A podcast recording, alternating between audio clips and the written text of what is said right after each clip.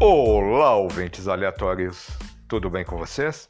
Aqui quem fala é o Daniel e sejam bem-vindos a mais um novo episódio do Aleatoridades Podcast.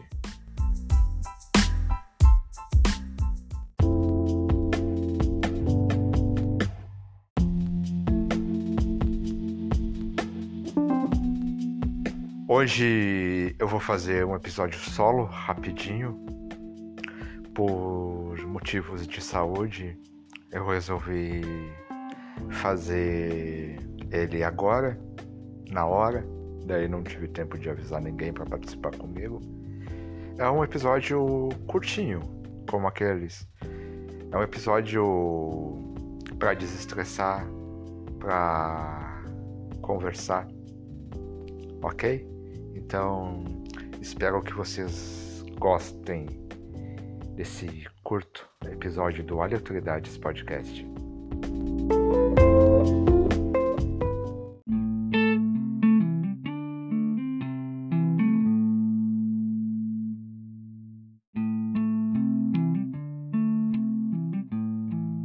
A gente sempre vê nas notícias nos jornais e nas cidades urbanas, onde os noticiários permeiam notícias tristes que aconteceram na semana. Mas nas cidades que também têm essas mesmas notícias, a gente também pode encontrar a beleza e o inaudito. A cidade, as cidades, na verdade, têm suas belezas. Entre milhões de pessoas, milhares e milhares se entrecruzando diariamente, o homem não vai somente durar, ele vai prevalecer.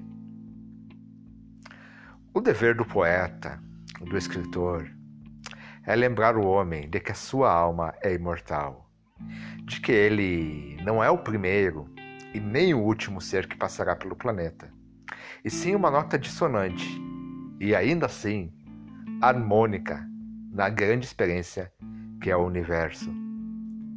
Parece utópico, mas eu, Daniel, acredito nisto. Da mesma forma que Henry James Faulkner considerava que um dos deveres da arte era elevar o espírito humano, fazê-lo recordar do que veio antes e de todas as suas potencialidades.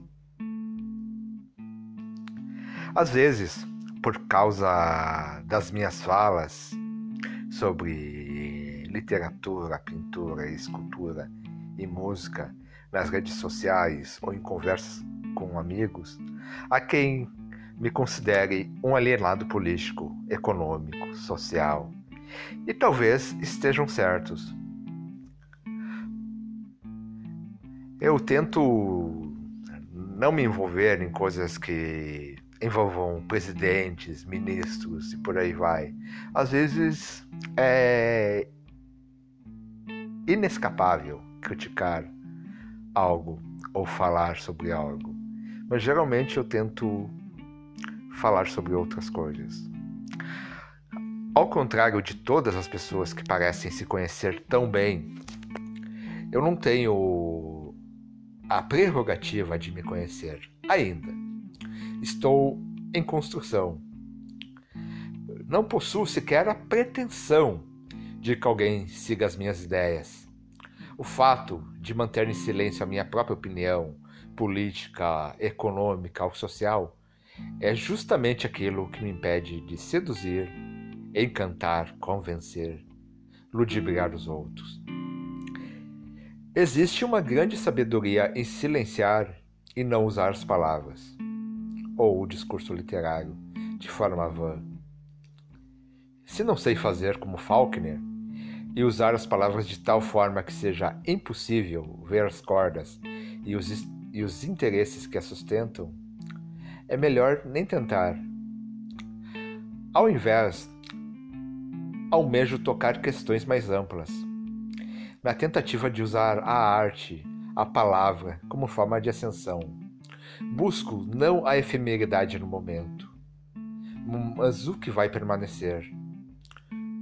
O sopro que está na origem da consciência, o fantasma dentro do armário, o terremoto que espreita a segurança da terra, o devaneio único que uma pessoa sente quando sabe que se apaixonou de forma irreversível, incandescente.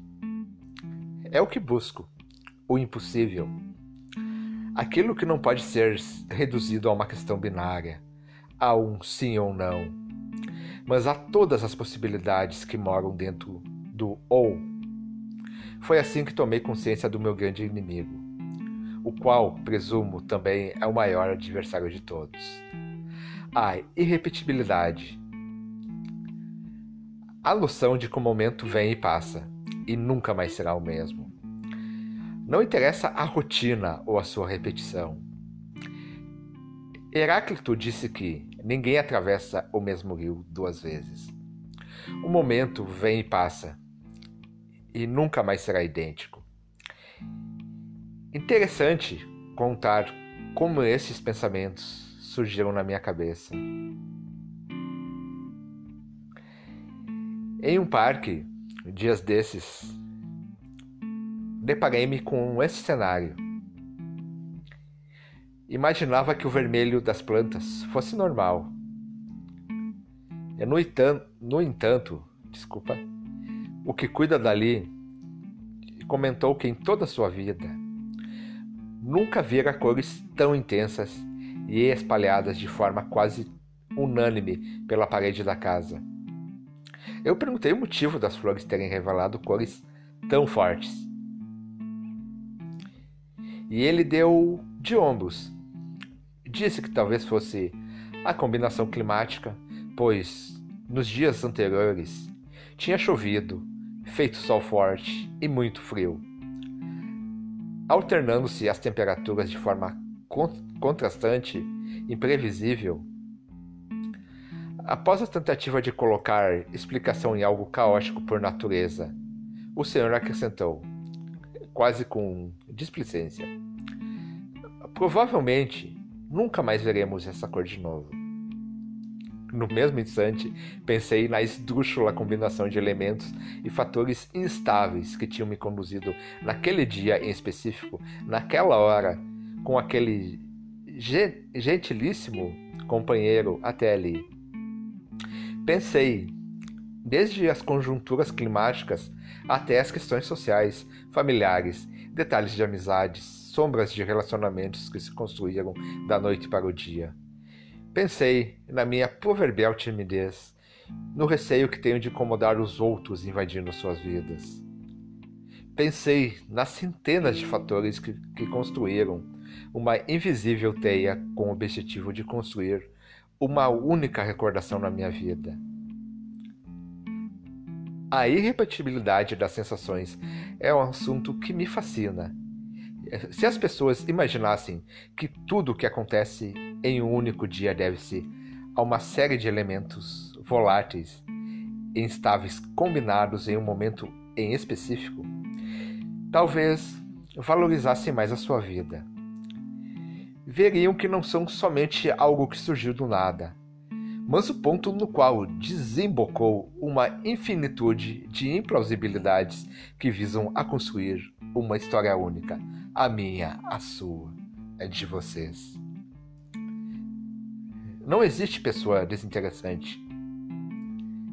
Cada um de nós é formado por um sem fim de maravilhas, desde o despertador que atrasa e nos faz perder o ônibus, até o telefonema que nos tranca no escritório e nos faz perder a noção do tempo. No final do dia, tudo faz um implacável sentido, com o objetivo de construir um instante singular da nossa vida. No Teteto de Platão, Sócrates lembra Protágoras e a sua noção de que a vida é formada por um produto de encontro momentâneo entre um dos nossos sentidos com algum elemento transitório no fluxo universal. refutando esta ideia, diz que o fluxo universal é inconsistente e impossível de ser reduzido a algo único, afetando a própria noção de conhecimento. O que Sócrates considera desvantagem, a ideia de que os momentos são irrepetíveis, pois as sensações variam até o infinito, é justamente aquilo que acho o mais mágico de tudo. A noção de que não existe uma forma, e dentro do fluxo universal, nunca poderemos dizer que a vida é a mesma coisa. Pois cada mínimo segundo é uma urdidura de momentos únicos. Pensando nisto, recordei momentos únicos, destinados a morrerem um dia comigo. Eu já venci uma luta impossível de ganhar. Eu já perdi uma batalha que não poderia ter perdido. Um dos três porres que tomei foi em um bar que não, que não mais existe, só na minha recordação. Já tive banda na minha cidade natal no qual éramos horríveis. Já trabalhei com política. Eu já tomei um mate com trabalhadores do campo no Uruguai, olhando um verde maior do que o mundo.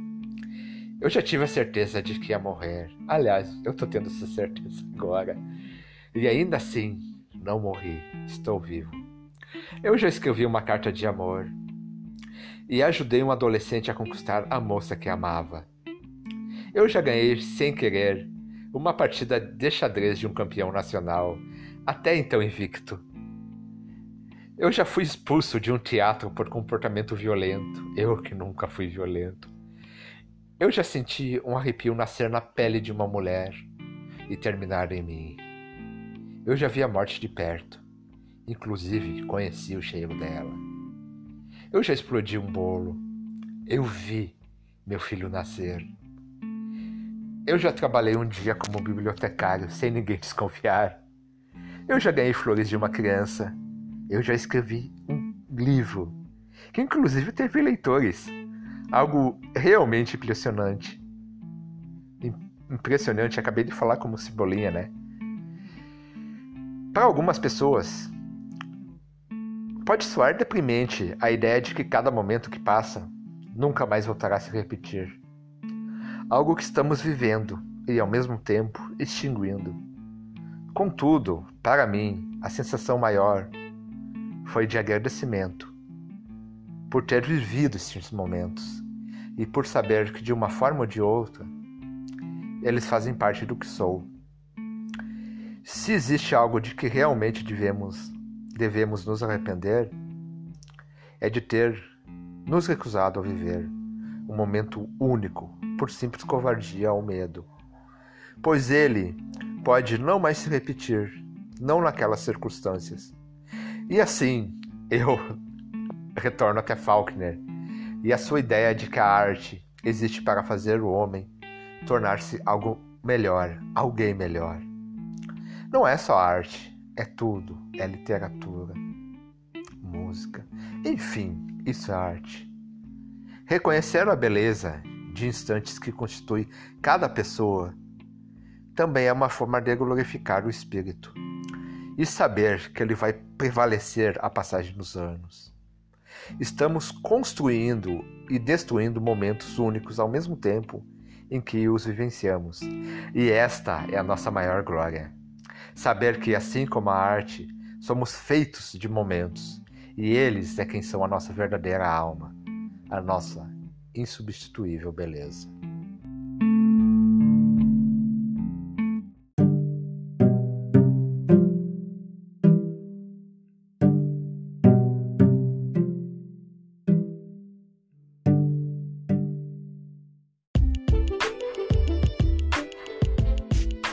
Então é isso, galerinha.